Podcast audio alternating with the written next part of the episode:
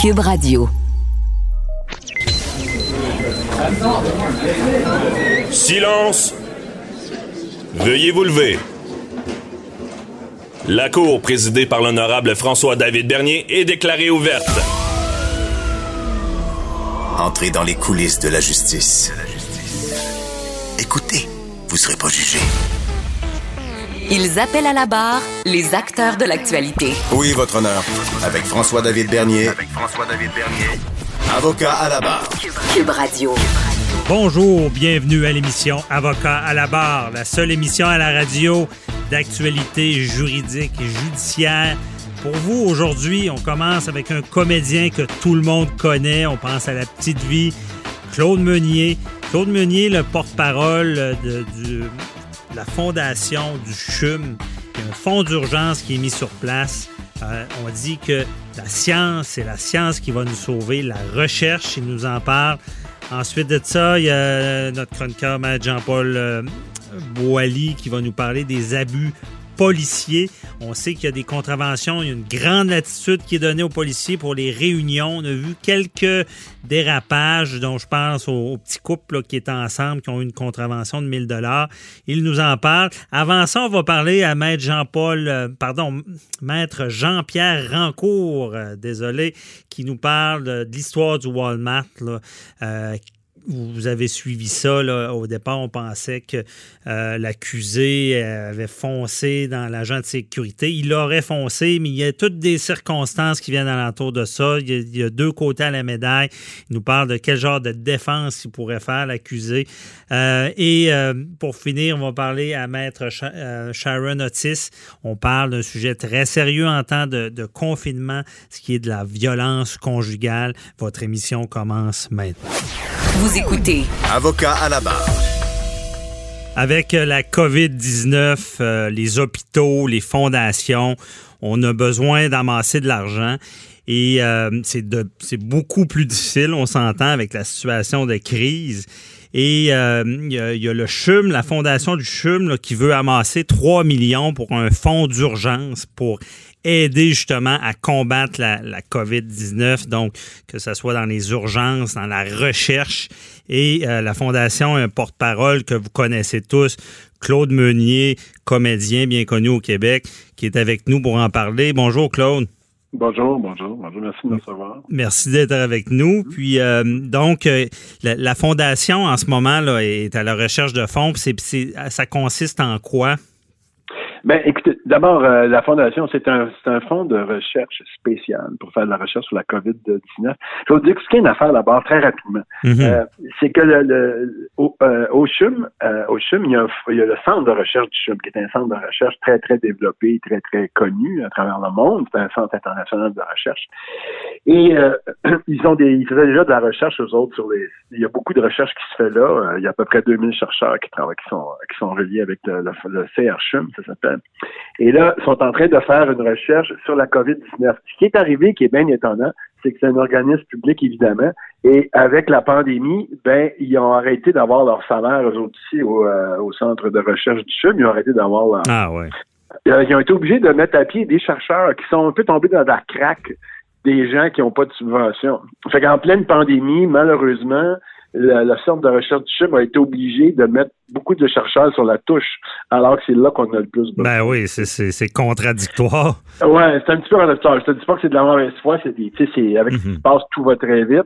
Et puis le, le patron du CHUM, M. Vincent Poitou, qui c'est lui qui m'a expliqué tout ça, ils ont, ils ont mis, comme je disais, un fonds de un fonds de recherche d'urgence sur, sur, sur la COVID. C'est un fonds qui qui, qui, euh, qui fait une recherche spécifique sur la molécule, sur les molécules, sur le virus.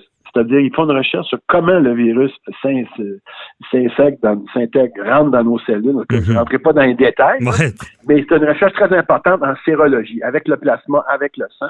Il travaille avec un grand chercheur d'EMA Québec. Il travaille aussi avec d'autres centres à travers le monde. Donc, ils font une contribution très, très importante. Parce que c'est une donc, course eux contre la montre, là, ce- cette C'est une course euh, contre la montre je dirais même contre l'horloge. Ouais. C'est sérieux, c'est important.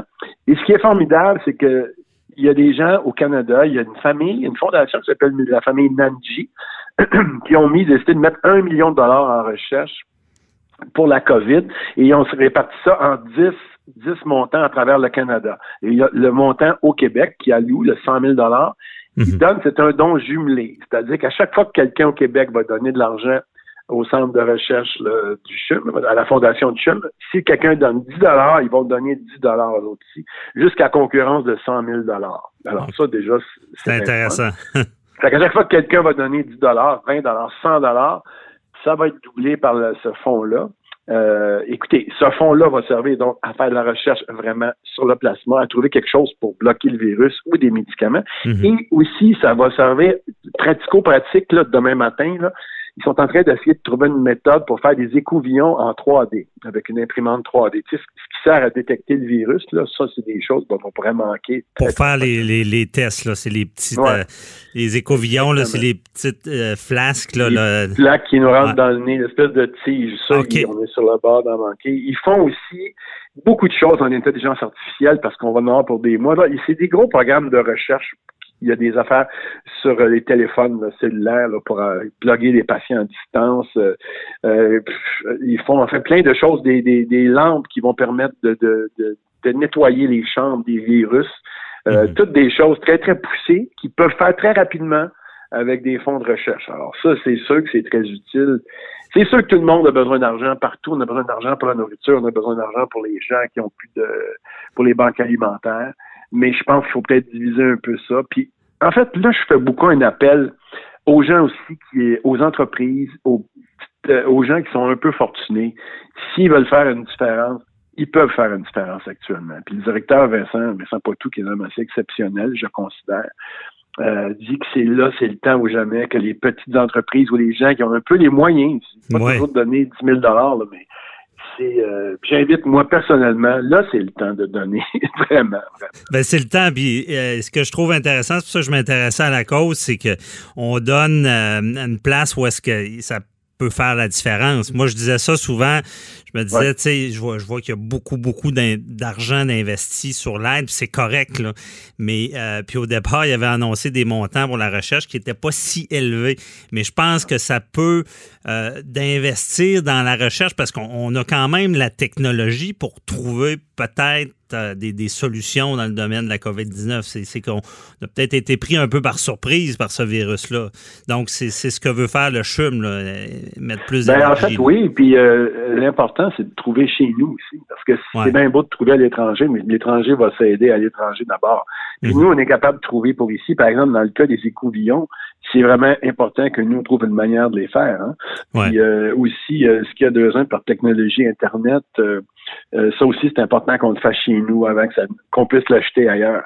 on est sur le point de trouver des choses. Puis aussi, on fait ici, qui est bien, important, au CHUM, mhm. le CHUM, d'ailleurs, traite des patients de la COVID-19 maintenant. C'est un hôpital qui a été mis dans une autre catégorie, qui a été changé sa catégorie. Alors, il accueille autant des patients qui ont la COVID-19 que des patients qui l'ont pas. Donc, tout l'hôpital a été euh, arrangé en fonction de ça. Il y a des gens qui l'ont pas, qui se font opérer, des gens qui l'ont aussi, qui sont traités. Tu es traité comme un patient COVID-19 négatif ou COVID-19 positif, mais tout l'hôpital a été réaménagé en fonction de ça. Donc, ça demande aussi des sous. Mais j'aimerais dire une chose, c'est la science qui va nous sauver. Ça, c'est, je parlais avec quelqu'un, mais je l'ai dit toujours, c'est Yvon Deschamps qui me disait ça, on jasait ensemble, mais tu sais que l'autre, c'est la science qui va nous sauver, c'est rien d'autre. Fait que c'est important d'investir dans la science. Tu sais. Mais c'est vrai. C'est un centre, c'est un centre de recherche extraordinaire, tu sais, euh, un des meilleurs au monde en plus. Ah non, c'est certain que je suis d'accord avec ça, la science, parce que euh, tu sais, euh, d'avoir des soit un remède, un, un vaccin, c'est certain que tout, toute cette crise-là pourrait être évitée parce que on, s'entend que si on ne trouve pas de, de, solution médicale par la science, on a pour mm-hmm. des mois là, à vivre comme ça, puis le, dommage à l'économie va, être très grand. c'est pour ça que ça, vaut la peine d'investir dans tout ça. Et... puis euh, c'est un centre euh, qui a fait ses preuves. Tu sais, ben, moi, j'ai visité le centre de recherche du Chine déjà. C'est assez fascinant. C'est très, très moderne, très, très poussé. Il y a des chercheurs de partout qui viennent, des chercheurs beaucoup du Québec aussi. Tu sais, là-dedans, il y a des virus de l'Ebola qui sont là. là. Tu sais, ils ont travaillé sur l'Ebola, ah, ils ont travaillé avec Emma Québec. Puis là, ils sont en train de travailler, comme je vous disais tantôt, sur, euh, pour, sur un programme qui permet d'identifier des molécules, qui permet de, de voir comment les molécules rentrent dans les cellules, comment les virus s'infiltrent dans les dans, dans, dans, les cellules du corps, puis sont assez avancés. Fait qu'ils sont pas loin, eux autres aussi, de trouver quelque chose de fort intéressant. ce qui leur manque, c'est un coup de pouce, puis qu'on puisse garder nos chercheurs là, tout simplement. Ah non, c'est intéressant. Puis les chercheurs québécois, je pense, ont, une réputation aussi, une bonne réputation de oui, oui, d'être efficace. Là. Le centre est très, très réputé. Ouais, ouais. Puis pour les... de Ouais. ouais. Puis euh, pour les gens, là, parce que des fois, les gens se demandent, bon, il y, a, le CHUM, il y a la fondation du CHUM. La fondation est là pour appuyer, dans le fond, pour... pour... la fondation ramasse des fonds pour donner au CHUM, tout simplement. Ça. le CHUM, eux autres, euh, en fait, avant, il y avait des dons. La fondation gère tous les dons qui sont faits au CHUM. C'est pas compliqué. Euh. OK. si quelqu'un fait un don parce que... Excusez-moi. Pas de problème. Je ne suis pas à l'hôpital. c'est dans mon bureau. si la fondation reçoit de l'argent de quelqu'un qui veut donner pour la recherche, euh, ça peut être, mettons, quelqu'un qui s'est opéré pour le cœur, pour les poumons, mais il dit, ah, ben, moi, je vais donner ça pour euh, telle cause, telle affaire. C'est la fondation quand même qui va gérer l'argent, qui va placer l'argent, puis qui va leur donner au département intéressé. Mais là, c'est un fonds d'urgence vraiment spécial. Si les gens vont sur euh, ils vont tout de suite tomber là-dessus. Puis euh, c'est pas compliqué à, les trouver. C'est pas compliqué. Fondationduchum.com. Donc, mm. euh, les gens peuvent donner sur ce site. Mm. Et euh, je m'intéressais aussi en tant que fondation, quand, quand tout ça a commencé, ça, est-ce que la, il doit y avoir quasiment une panique qui s'installe? Je veux dire, vous avez, comment vous avez vécu ça? Là? ils ont dû vous, vous appeler en disant on a besoin de vous comme porte-parole. Ben, c'est-à-dire que, écoutez, c'est drôle parce que quand ça a commencé, moi, j'étais à une réunion du conseil d'administration de la fondation parce que je suis dans le conseil d'administration, mhm. non pas à titre euh, d'administrateur comme tel, mais comme je me fais, je m'occupe de, la promotion un peu de tout ça, ben, je voulais être au courant de ce qui se passait. Ouais. Puis euh, on était, ça commençait, euh, on avait un meeting le jeudi, je pense, puis c'était tout commençait le lendemain. Non, ben automatiquement, on s'est dit, ben ça va être difficile de ramasser de l'argent à ce moment-là parce que les gens vont être pris à la gorge. Euh, les gens vont avoir d'autres besoins que de donner à la fondation. Mais là, entre-temps, les programmes de recherche sont sortis très rapidement, puis c'est là que on s'est dit, hey, là, faut y aller pour aller chercher de l'argent pour la recherche. Tu sais. Mm Vous êtes senti interpellé, là, dans le fond, il faut, faut ouais, on s'est senti interpellé. Puis il y a des programmes comme le programme sur les écouvillons, c'est un programme d'à peu près 170 000 de qui demande à peu près 170 000 de recherche. Donc, mhm. si tout le monde donne un peu, on va le payer vite pour cette recherche-là, puis on va avoir un résultat très rapide il y a d'autres programmes plus poussés, euh, comme la recherche en placement, sérologie, là, le programme avec le Ça, ça fait d'ailleurs, c'est un programme qui est un peu conjoint avec Emma Québec. Donc, c'est des programmes euh, bien sérieux et qui devraient avoir des résultats assez rapides. Bon, c'est ça, les gens aiment ça donner, puis qu'il y ait possiblement des résultats, c'est bien mm. dit. Et euh, puis vous, Claude, ça, va bien le, confinement, puis ça se passe bien? Ben, j'ai tout repeinturé mon garde-robe. oui, ça se passe quand même bien. Je m'occupe de mes enfants euh, plus que jamais. C'est-à-dire que mes enfants, mais j'en ai des grandes quand même, mais ils sont à la maison encore. Euh, tu dis, euh, on a une vie de famille plus poussée que jamais. oui, ça va bien. Comme tout le monde, j'ai hâte que ça finisse. j'ai hâte que là, le beau temps s'en vient. On va être dehors, mais en gardant nos distances. ouais. Ben, écoutez, c'est une période pas facile, mais c'est une période où on, revisite nos priorités. Puis moi, j'ai la chance de, pardon, j'ai la chance de pas être euh, si mal pris financièrement. Je veux dire, mm-hmm. je me trouve privilégié. Euh, je pense à ceux qui ont rien. Puis je pense à ceux qui vivent dans les pays embarqués un par-dessus l'autre. Ouais, ça doit pas être facile. Mais c'est ça. c'est, il faut, faut trouver euh, le, positif dans tout ça, comme ah, vous l'avez bien dit, là, de revisiter les priorités, euh, la famille. Tu sais, en tout cas, pour l'instant, je pense que c'est la, meilleure solution. Euh, merci beaucoup, euh, Claude Meunier, pour nous avoir exposé ça. Puis on invite les gens à donner. C'est chum.com, c'est ça? Fondation. Fondation du chum.com. Fondation du chum.com, c'est simple. Puis merci à tout le monde qui vont donner. Puis dites-vous que c'est à vous que vous donnez. ça a l'air d'un cliché, mais ça n'est pas c'est vrai. C'est vrai. C'est vraiment pour vous. Bon, ben, Merci, la bonne journée. Merci à vous. Bye bye. Au revoir. Au revoir. Avocat à la barre. Avec François-David Bernier. Avec François-David Bernier. L'histoire du Walmart cette semaine, euh, la, la, une personne qui aurait pris sa voiture, foncé dans un agent de sécurité. Euh, l'agent de sécurité se retrouve entre la vie et la mort euh, à l'hôpital parce qu'il est tombé sur la tête. Au départ, bon, il y avait une version qui, a choqué le Québec au complet. On s'est dit, bon, ça n'a pas d'allure. Euh, cette personne-là qui prend sa voiture pour foncer sur un agent.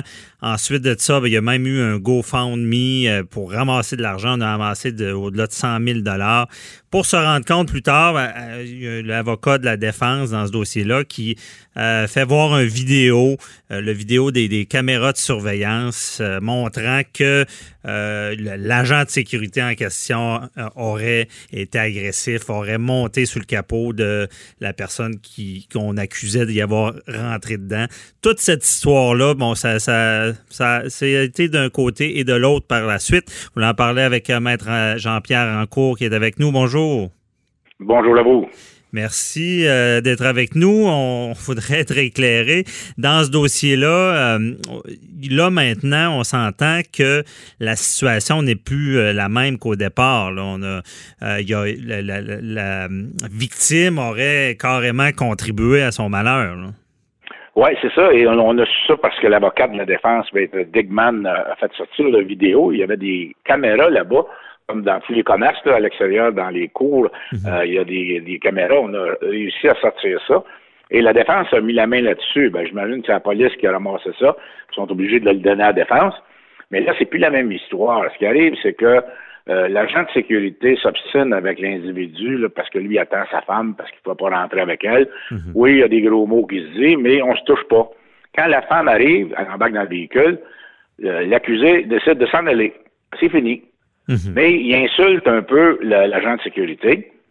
Il lui dit quelque chose comme euh, Va t'acheter des lunettes ou donner à moi parce que tu. tu ben, quelque chose comme ça. Et euh, là, l'agent de sécurité vient en beau fusil, prend son camion, s'en va l'intercepter parce que l'accusé s'en allait, c'était fini cette affaire-là. Mhm. Et va l'intercepter avec son camion. L'accusé est obligé d'arrêter brusquement pour pas entrer en collision avec son camion. L'agent de sécurité sort de son véhicule et fait des gestes devant lui. Et là, là il peut peut-être avoir des versions contradictoires, mais là, on dit qu'on a vu euh, embarquer sur le capot du véhicule, puis il frappait dans la vitre euh, de, de, de, de l'accusé. Mhm. Euh, l'accusé est avec sa femme, oublions pas, là. Pour lui, c'est terminé. Et là, on a quelqu'un qui est agressif, qui est debout sur le capot. Est-ce qu'il y a une légitime défense en, essayant de l'enlever de là? Possiblement. On verra, parce que parce que qu'est-ce que vous auriez fait? Qu'est-ce que j'aurais fait? Hein? Euh, quand euh, tu as un individu comme ça là, qui, qui, qui, qui, est hystérique sur votre capot et qui vous menace avec mhm. ses poings, euh, bon, vous savez pas ce qui, jusqu'où ça va aller. Non, puis on est, on est avec notre femme. En partant, on veut la protéger. On sait pas si la, il, parce que je pense qu'il aurait donné des coups dans la fenêtre. Que s'il réussit à entrer jusqu'où, quelqu'un qui est capable de casser une fenêtre, c'est ça. Jusqu'où ça va aller. Moi, honnêtement, j'aurais sûrement fait pareil. j'aurais essayé de le débarquer. Je serais parti là. Il a essayé de le débarquer du capot pour, pour s'en aller. Malheureusement, l'individu est tombé et là, il s'est blessé gravement. Mhm. Alors, est-ce que c'est euh, une, euh, une, négligence criminelle de l'individu qui a fait ça ou si c'est un geste euh, en réaction à ce mhm. que l'agent de sécurité a fait? Alors, c'est pour ça que vous avez vu, au début, la, la couronne s'objectait à la mise en liberté de l'individu parce qu'on connaissait pas l'histoire au complet. On pensait que c'était quelqu'un qui délibérément avait frappé un agent de sécurité, pauvre, lui qui faisait son travail. Quand on s'est aperçu que euh, c'était plus la même histoire avec euh, la, la vidéo, ben là, la, la couronne a accepté qu'il soit remis en liberté parce que là, on ne gardera pas quelqu'un détenu qui va euh, évidemment avoir une défense possible à faire valoir et peut-être qu'il serait acquitté complètement. Donc, on ne garde pas un individu détenu comme ça. Parce que, Maître Rancourt, il y avait aussi comme un peu l'opinion du public qui vient jouer. C'est, il y a le critère, justement, euh, parce qu'on est en temps de pandémie, là, on pensait que cette personne-là avait euh, foncé dessus parce qu'il il, avait pas pu rentrer au Walmart. Les gens étaient choqués. Il y avait un peu l'image de la justice qui jouait au départ. Exactement. Qui était plus là. Le troisième critère que le juge doit prendre en considération, qui est l'intérêt de la justice l'image de la justice. Mhm. Est-ce que euh, si, par exemple, ça avait été les faits tels que rapportés au début, remettre cet individu en liberté, ça aurait terni l'image de la justice, c'était contre l'intérêt de la public, le juge aurait pu prendre ça en considération. Mhm. Mais après, après qu'on a vu le vidéo, euh, ben là, c'est plus la même, euh, la même histoire. OK. Et puis j'en profite, mettre en cours, pour faire une petite parenthèse. Justement, quelqu'un en ce moment qui commet des crimes, là, euh, est-ce que c'est, ça devient comme une circonstance aggravante qu'on soit dans cette crise-là? Est-ce que les tribunaux... Ouais, dépendamment du crime. OK. Dépendamment du crime, oui. ça pourrait l'être.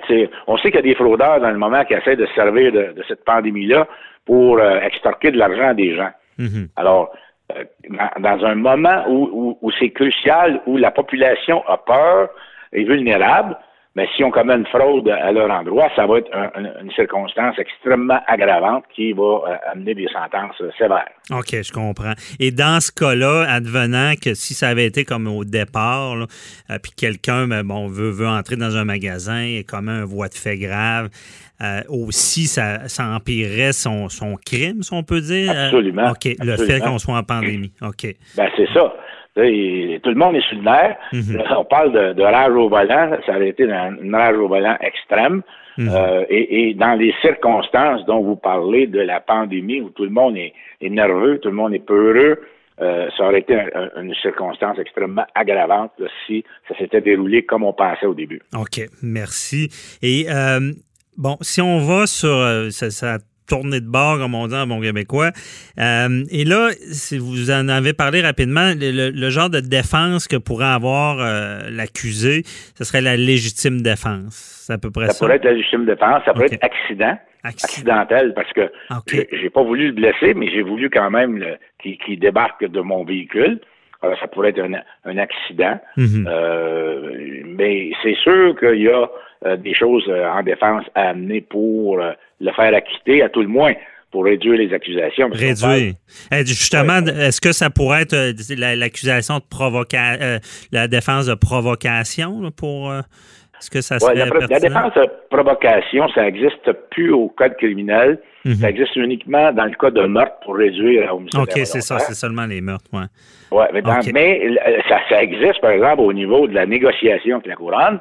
Ça existe au niveau d'une sentence, si jamais on sentence.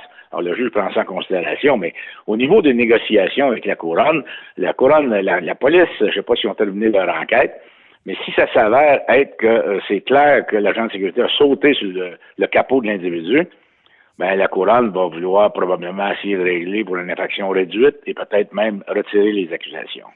Donc, c'est ça. Il pourrait, dans, dans la suite des choses, là, en ce moment, la couronne pourrait être en train d'évaluer s'il y a lieu de retirer là, les accusations. Ouais, d'évaluer leur cause et, voir s'il n'y a pas d'autres accusations moindres et incluses euh, mhm. qu'on peut euh, euh, mettre ou même aller jusqu'au à l'extrême, retirer les accusations. OK. Donc, on, va suivre ça. Mais d'ailleurs, parce qu'un accident, c'est pas un crime. C'est un peu ça aussi. Si ben, c'est accidentel. C'est ça, parce que là, on parle de l'accusé de voie de fait armé. Avec un automobile, si vous foncez sur quelqu'un, c'est mhm. un voie de fait armé. Parce que l'arme, c'est le véhicule. Alors, dans son cas, est-ce qu'il s'est servi du véhicule pour commettre des voies de fait? Euh, il faut que ça soit intentionnel. Mhm. Parce que si on regarde le dossier, oui, le véhicule a servi à commettre un voie de fait, mais est-ce que c'était intentionnel? Est-ce que c'était ça qu'on voulait? Euh, on est loin d'être là, dans le moment.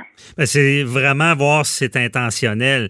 Et euh, je fais un parallèle avec le, droit civil. Souvent, on dit une, faute, une personne, une victime en, en responsabilité civile peut être avoir contribuer à son malheur. C'est, en, droit criminel, c'est un peu le, même principe. Si euh, on se rend compte que c'est, seulement lui qui a causé son, le, tort qu'il a eu, euh, ça joue dans la balance. Oui, ben c'est ça, parce que ça va jouer dans, l'intention coupable de l'accusé.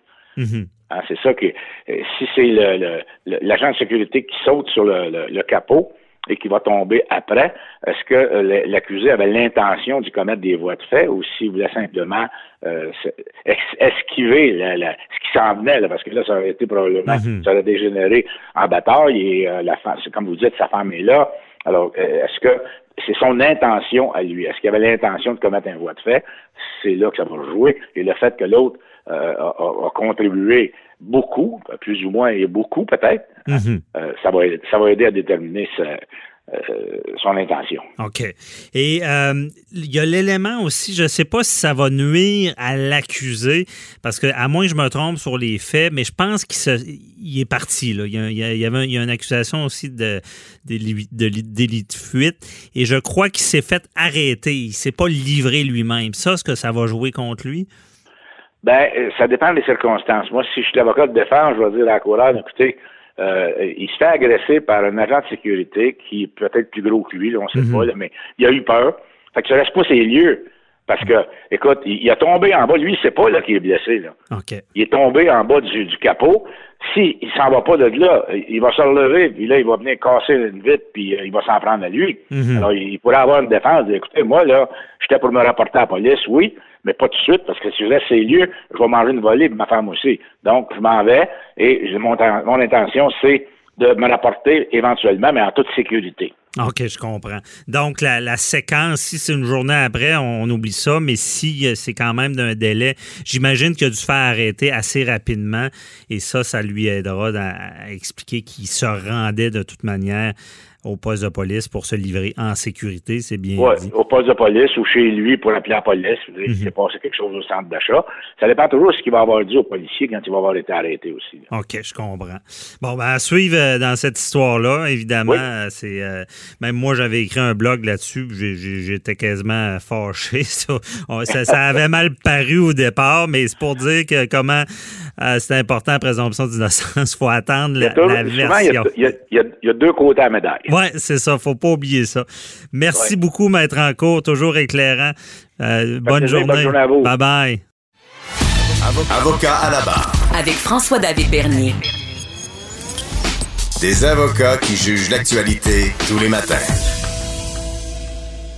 Depuis quelques jours déjà, euh, les corps policiers du Québec ont l'autorisation d'émettre des amendes salées pour ceux qui ne respectent pas les directives de l'état d'urgence sanitaire qui a été prononcé en vertu de la loi sur la santé publique. On parle de joueurs de soccer qui auraient joué ensemble dans un parc, des amendes de 1000 dollars. Euh, on va, des gens qui se rassemblent, qui ont des amendes. Et ça va, il faut être prudent. Il y a une discrétion très large qui est donnée aux policiers. Et on a vu par le passé, les discrétions larges peuvent aller jusqu'à l'abus. On dit, ils semblent faire tout un bon travail. Mais c'est sûr que quand je vois dans les médias qu'une contravention de 1000 dollars qui a été donnée un petit couple d'amoureux qui habitaient pas ensemble, OK, mais c'est des amoureux, laissez-les tranquilles. Je sais pas dans ce ville-là ce qui se passait, mais il y avait eu deux avertissements. Comment les policiers savaient exactement où est-ce qu'ils étaient à quel moment? il faut faire attention aussi. On comprend le principe, il faut l'appliquer de la bonne manière et on en parle avec notre chroniqueur, maître Jean-Paul. Dire Jean-Paul Boilly, j'allais me mélanger avec Jean-Pierre Rancourt. Ouais, Euh, il y avait parlé. hein. Non, ça. mais écoutez, euh, euh, nul n'est censé ignorer la loi. hein. Ça, c'est le vieux principe. On le sait, on est des avocats, on le dit aux clients. Ouais, mais je ne le savais pas. Non, c'est parce que tu devais le savoir. Là, le problème, c'est que nul n'est censé la loi, c'est bien beau dire ça, mais encore faut-il que la loi. Faut qu'elle soit claire aussi. faut que la loi euh, dise euh, exactement de quoi on est, on peut être euh, inculpé ou dans ce cas-ci, évidemment, ce sont des infractions dites statutaires, c'est pas des infractions criminelles, en tout cas pas pour l'instant. On est sur toujours la loi sur la santé publique. Là. Mais j'ai fait une petite recherche cette semaine parce qu'imaginez-vous que j'ai quelqu'un qui m'a appelé. C'est une, une étudiante, une statut d'universitaire à Montréal.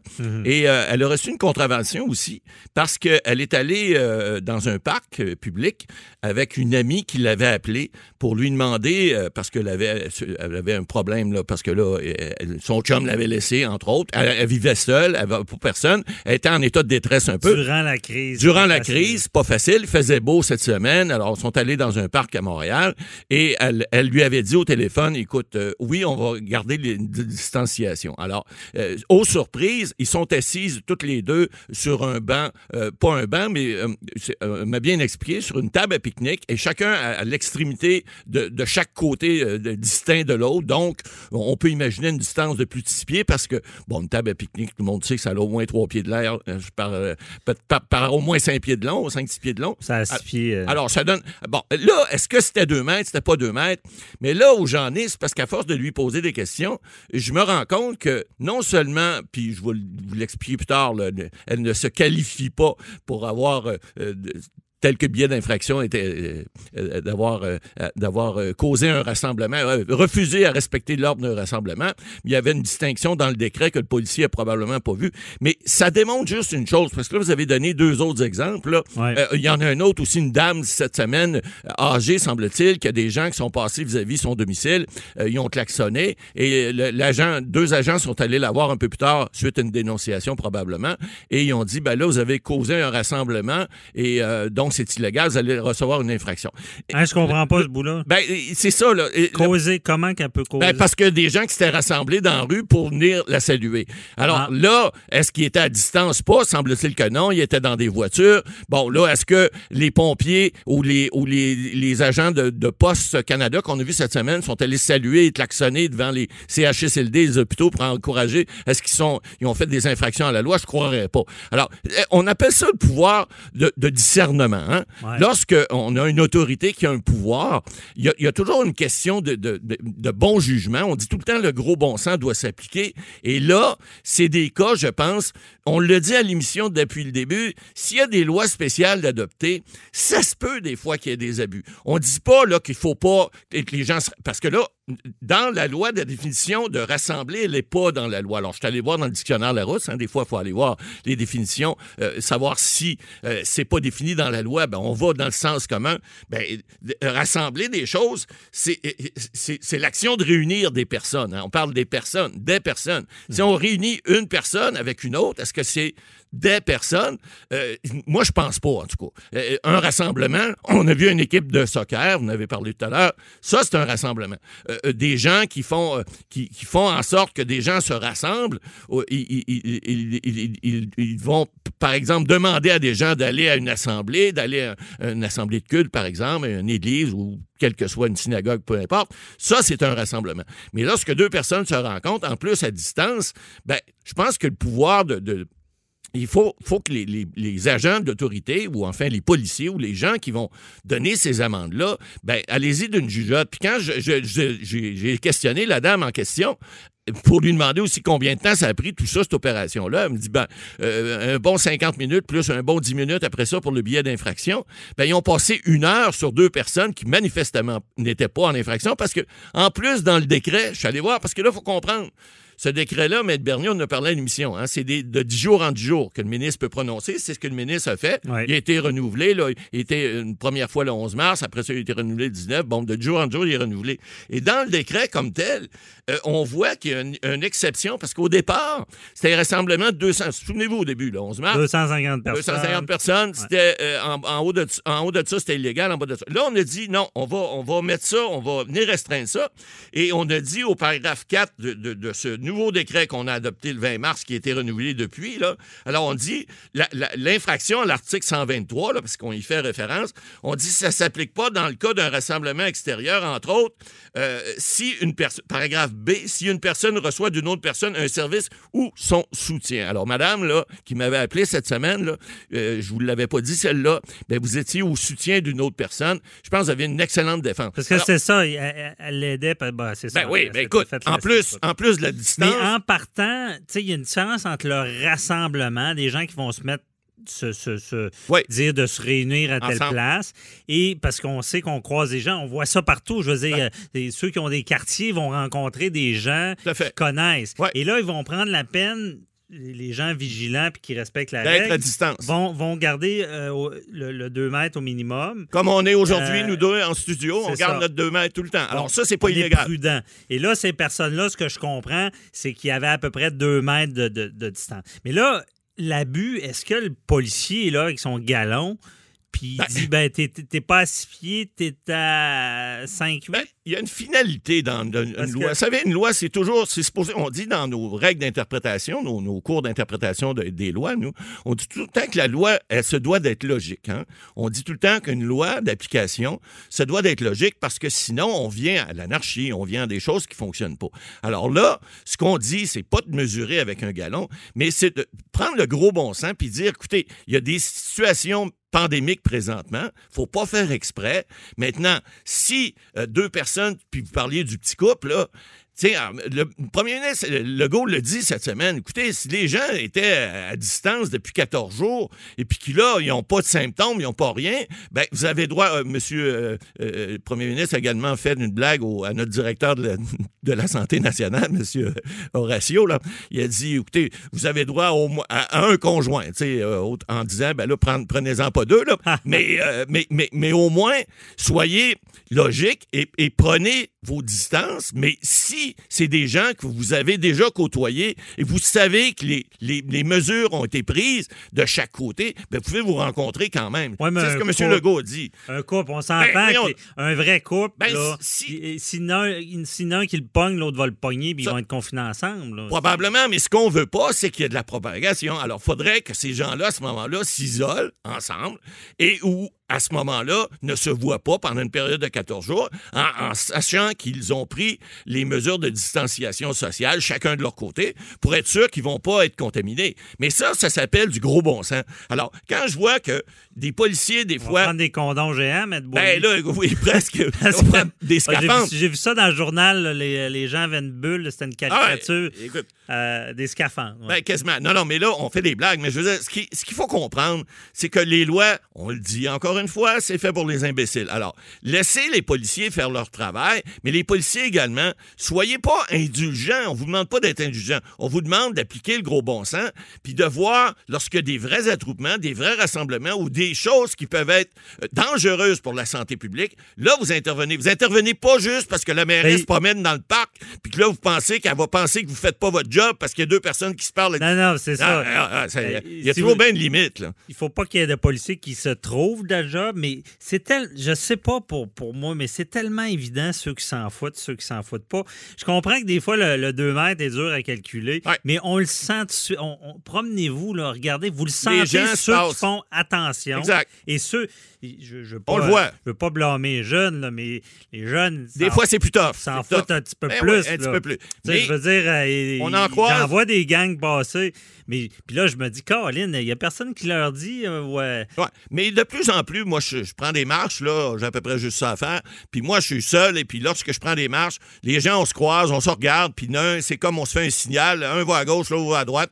On reste à distance. Les gens se mettent en ligne. Alors, je pense que les gens. Ah, mais c'est drôle, au, début, au début, quand ça a commencé, ceux qui faisaient ça se faisaient quasiment regarder croche, ah, oui, étaient des, des, des, ermites qui veulent. Des, vrais délinquants. mais c'est vrai que maintenant, c'est comme établi, les gens comprennent. On devient habitué, et puis là, on va. Moi aussi, je fais l'effort. Je veux dire, je, vais, je, vais, je, croiserai même pas. Je vais, je vais me tasser avec les, enfants. Les enfants, il y avait de la misère à comprendre ça au début. On va se tasser, on va laisser à distance. Ils vont passer, puis on va continuer. Exactement. mais là, ça, ça, rentre dans les mœurs, puis là, ben, les lois, évidemment, vont rentrer dans les mœurs parce que là, en faisant des, des exemples comme ça, ben, évidemment, c'est peut-être charrier, mais ah. ça montre aux gens que c'est sérieux et il faut faire attention. Mais c'est pas parce que vous avez reçu une amende que vous allez nécessairement être condamné devant le tribunal. Il y a des défenses qui après, peuvent être Après, M. Boily est pas Exact. Euh, puis, euh, le conseil vous donnez, on se promène avec un galon ou pas? Ben, pas un galon, mais on est assez intelligent pour comprendre que deux mètres, c'est deux mètres, c'est pas, c'est pas collé, collé. Et ça vaut peut-être à la peine aux gens de. Alors, on, respecte. Il y en a qui savent pas c'est quoi deux mètres. Ben, deux mètres, c'est galon puis regardez c'est quoi. C'est un gars de six pieds. Un gars de six pieds. Je fais six pieds deux pouces. Alors, si vous me rencontrez, prenez ma longueur, mettez-la en largeur, puis ça va être ça la distanciation qu'on va voir ensemble. Oh, merci, Mme Molly. On se reparle. Bye bye. Avocat à la barre. Alors, je procède à la lecture du verdict. Avec François-David Bernier. Les meilleures plaidoiries que vous entendrez.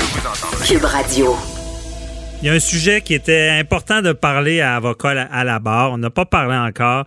C'est vraiment la violence conjugale. La violence conjugale, c'est toujours un, un, sujet sérieux, on en parle, mais en temps de pandémie, d'isolement, euh, on est euh, confiné avec euh, notre conjoint conjointe, avec les enfants. oui, il y a des cas de violence conjugale extrême, mais il peut y en avoir aussi de, de, de, violence verbale, de gens qui sont à bout. Donc, faut être très prudent, il faut être à l'affût de tout ça, il faut toujours faire attention à ce qui est de l'escalade de cette violence-là. Et on en parle avec notre chroniqueuse, Maître Sharon Otis. Bonjour. Oui, bonjour François David. Merci d'être avec nous pour ce sujet euh, qui, qui, qui est très important. Et est-ce que est-ce que ce temps de, commence, ouais. on commence à parler de plus en plus parce que même à l'UCN, dans les, euh, les questions du public, ça disait euh, dans les commentaires, ça disait, euh, je, pense que c'est un homme qui écrivait qui disait qu'il était déjà à bout de vivre avec sa femme 24 heures sur 24, etc. Ouais, c'est ça. Il y a des sujets, on, des fois, on peut en rire aussi à la blague. même d'ailleurs, je voyais, il y a quelqu'un qui a mis sur Facebook, c'était les, images de, de l'acteur dans le film Shining, où est-ce qu'à la fin, il est devenu fou. sais oui, à la blague, c'est vrai que des fois, on peut en rire, on est confiné, on devient un peu plus irritable. Mais il y a des cas où est-ce que ça tourne mal, là, oui, oui, effectivement, effectivement. Fait que si ça tourne mal pour bien des couples qui allaient bien, imaginez-vous pour ceux qui avaient déjà des problèmes de, de, de, violence conjugale. C'est sûr que le COVID-19, ce que ça fait, c'est que ça isole les victimes euh, et c'est euh, c'est la pratique courante des gens qui font euh, de la violence conjugale, c'est-à-dire que la personne qui l'a fait euh, essaie d'isoler de toutes les façons possibles, tant par euh, de l'isoler de sa famille, des membres de son bureau, des amis, etc. Et ce qu'on disait, c'est que j'ai lu sur le sujet, ce qu'on disait, c'est que ils n'ont jamais euh, autant peu reçu euh, d'appels ou pratiquement peu d'appels euh, de victimes de victimes conjugales à ce temps-ci de la pandémie. ce que les gens trouvent, les organismes trouvent douteux. Ah ouais, peu d'appels en ce moment? Oui. Ah, c'est surprenant. Ben, ben, peut-être qu'on évite d'appeler quand la personne est là 24 avec 4 sur, avec nous, hein, vous comprenez? Oui. Quand euh, le mari travaille ou il est à l'extérieur ou il va à ses occupations, fait un peu de sport, on peut appeler euh, ce genre d'organisme-là. Mais vous comprenez, mais là, je prends l'exemple d'un homme, ça peut être une femme et vice-versa. Mais vous comprenez, ça, ça, ça, ça, ça confirme un peu les gens d'appeler. Mais vous savez que si vous êtes vraiment en détresse, et que vous appelez le 901 et sans même euh, dire quoi que ce soit euh, et que vous raccrochez, euh, si vous appelez de la maison, la police va se rendre, ce n'est que pour venir constater et ou va vous recontacter. Là. Donc, mhm. vous ne serez pas laissé seul à vous-même, là, ça c'est certain. Parce que la victime doit, en temps de confinement, doit appeler à, risque de se faire entendre et là, elle va avoir peur de toutes les représailles, les ben, conséquences. C'est un peu ça, c'est un peu ça. Et là, présentement, euh, quand on parle des gens, les gens présentement ont des difficultés, je pense, non seulement euh, qui ajoute à, aux critères de violence conjugale ou qui, qui incite un peu plus à la violence conjugale quand on pense qu'on manque d'argent, quand on pense que les enfants vont peut-être rater ou leur année scolaire, tout dépendant où est-ce que tu rendu dans leur chemin etc., au niveau du nombre de bulletins euh, et tout. Mm-hmm. euh, c'est pas drôle, là. Les, et ça augmente je pense, cette agressivité-là. Bien évidemment, je suis pas euh, ça, là, je suis pas euh, mm-hmm experte là-dedans, mais c'est sûr que. Mais vous n'avez vu en droit familial, ça augmente cette irritabilité-là qui mène des fois à la violence. Oui, hmm. définitivement. Et moi, ce qui m'inquiète, c'est lorsque la violence est faite devant les enfants ou aux enfants. Donc, à ce moment-là, je pense qu'il est de, du devoir du parent, là, même s'il est violenté, euh, d'appeler, de de, de, de, de, finalement de, de dire euh, d'appeler la DPJ de porter plainte et euh, afin qu'il y ait une enquête là, qui soit faite puis tout ça pour que euh, cette violence là parce que même si ils sont pas violentés eux-mêmes s'ils s'ils assistent à cette violence conjugale-là, à ce moment-là, leur euh, vous comprenez là que euh, c'est de la violence pareille. Et euh, pour la DPJ, l'enfant, la, sécurité mhm. de, l'enfant est compromise là, selon la loi sur la, protection de la jeunesse. Donc, tu sais qu'on soit battu ou pas. et il y a la violence verbale aussi qui peut être tout autant Dévastatrice, Oui, tout aussi grave, etc. Donc, euh, je vous dirais que c'est pas le bon temps et à, la blague, euh, lorsque j'ai donné l'entrevue avec Madame, ben, Madame Peterson, mm-hmm. euh, elle disait vous aurez, vous aurez euh, sûrement beaucoup de divorces euh, lorsque la crise, la pandémie sera terminée. Je pense qu'elle n'avait pas tort. Euh, il y a beaucoup de gens, et en plus de ça, il y a beaucoup de gens pour lesquels ils sont pas en mesure soit de manger, il y a de plus en plus. Que c'est tout ça à, à, ajoute à la violence conjugale. Quand on n'a rien dans le frigidaire, mm quand on n'a pas d'argent, les enfants sont là, le propriétaire veut le loyer, même si, tu sais, il peut y avoir une extension ou même si on n'est pas obligé de payer le loyer du droit d'envers. Vous comprenez? C'est, non, non, on comprend bien. C'est tout, tout, tout ce qui, qui crée de, l'anxiété, de, l'angoisse, de, une sorte d'agressivité est amplifié par cette crise-là. Et d'ailleurs, vous parliez des enfants. Oui, c'est vrai, il faut en parler aussi. Et euh, la loi sur la protection de la jeunesse oblige, comme, comme un voisin qui entend ça, euh, euh, on est confiné, mais il y a quand même un entourage. Il ne faut pas avoir peur de dénoncer ça. on a l'obligation même, Maître Otis, de dénoncer de la violence faite aux enfants. De, le dénoncer, et je voudrais même pour une, femme ou un homme violenté aussi, là, vous comprenez? Euh, mais surtout pour les enfants, mais eh ben, pas surtout, mais d'autant plus pour un mhm. enfant, mais pour une, pour une femme, ça aussi, on est tellement de la famille et qu'on s'inquiète, euh, de, qu'on sait qu'une femme euh, de l'entourage, de notre entourage, euh, a de la violence, subit de la violence. Faut pas hésiter, je pense, à l'appeler pour voir, voir si ça va bien, si, tu sais, pas obligé de nécessairement. Encore là, maître Otis, je reprends vos paroles, faut être elle, nous, elle le dira peut-être pas non plus. Faut, faut, être euh, euh, ouvert aux signes parce qu'elle le dira pas devant son, son, ou son conjoint violent. Ce que, ce que, ce que, euh, ce qu'on conseille de faire, c'est si les proches le soupçonnent, c'est de parler de façon codée. Comme par exemple, là, il manque du lait ou quoi que ce soit, vous comprenez?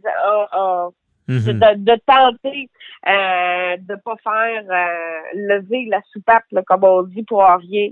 Et euh, comme je vous rappelais, euh, il y a le 911, mais il y a aussi des maisons d'hébergement. Il faut pas oublier que malgré la pandémie, elles sont disposées à aider. Là. Donc, je donne le numéro rapidement. Là, c'est le 1 800 363 90 10. Ça, c'est SOS euh, violence, c'est ça? SOS violence, c'est Conjugale. oui, puis il y a des maisons d'hébergement aussi là, qui peuvent aider. Et il y a toujours aussi des psychologues si on a besoin de parler ici euh, euh, lorsqu'on parle de violence à titre de parole, etc., là, donc physique. Puis Maître Otis aussi, je sais pas, je me trompe, mais j'ai l'impression que, comme vous l'avez dit, là, souvent les, les, les les maris, maris, femmes jalouses ou possessifs qui peuvent devenir violents euh, veulent contrôler l'environnement de, leur conjoint, bon, les, fréquentations et tout ça.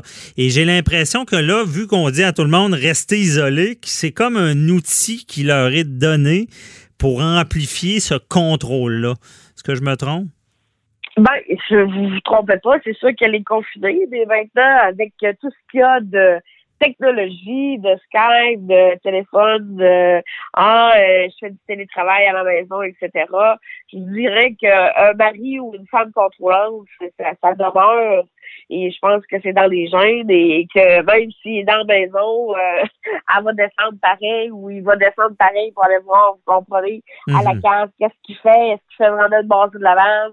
vous comprenez ce que je veux dire? C'est le cycle de la, violence, là, c'est, c'est, Et si vous saviez là, combien il y a de, de femmes et d'enfants qui sont violentés, là, si on savait tout ce que nos tout ce qui se passe chez nos voisins, c'est juste nos, propres voisins qu'on pense connaître parce qu'on leur dit bonjour. Euh, si vous comprenez, mhm. on serait tellement surpris. Euh, et, ce qu'on dit, c'est qu'il n'y a aucune euh, aucune enquête populationnelle qui a été faite relativement là, à la violence conjugale. C'est pas quelque chose qui est répertorié. OK. Donc, dans, dans cet effort collectif-là, bon, on, fait plein d'efforts partout, mais je pense qu'il est important de rappeler qu'il faut être vigilant, notre entourage, à, ce qui se passe, pas devenir non plus, des, comme on dit, des stools, puis appeler parce qu'il y, a, une assiette qui est tombée à terre.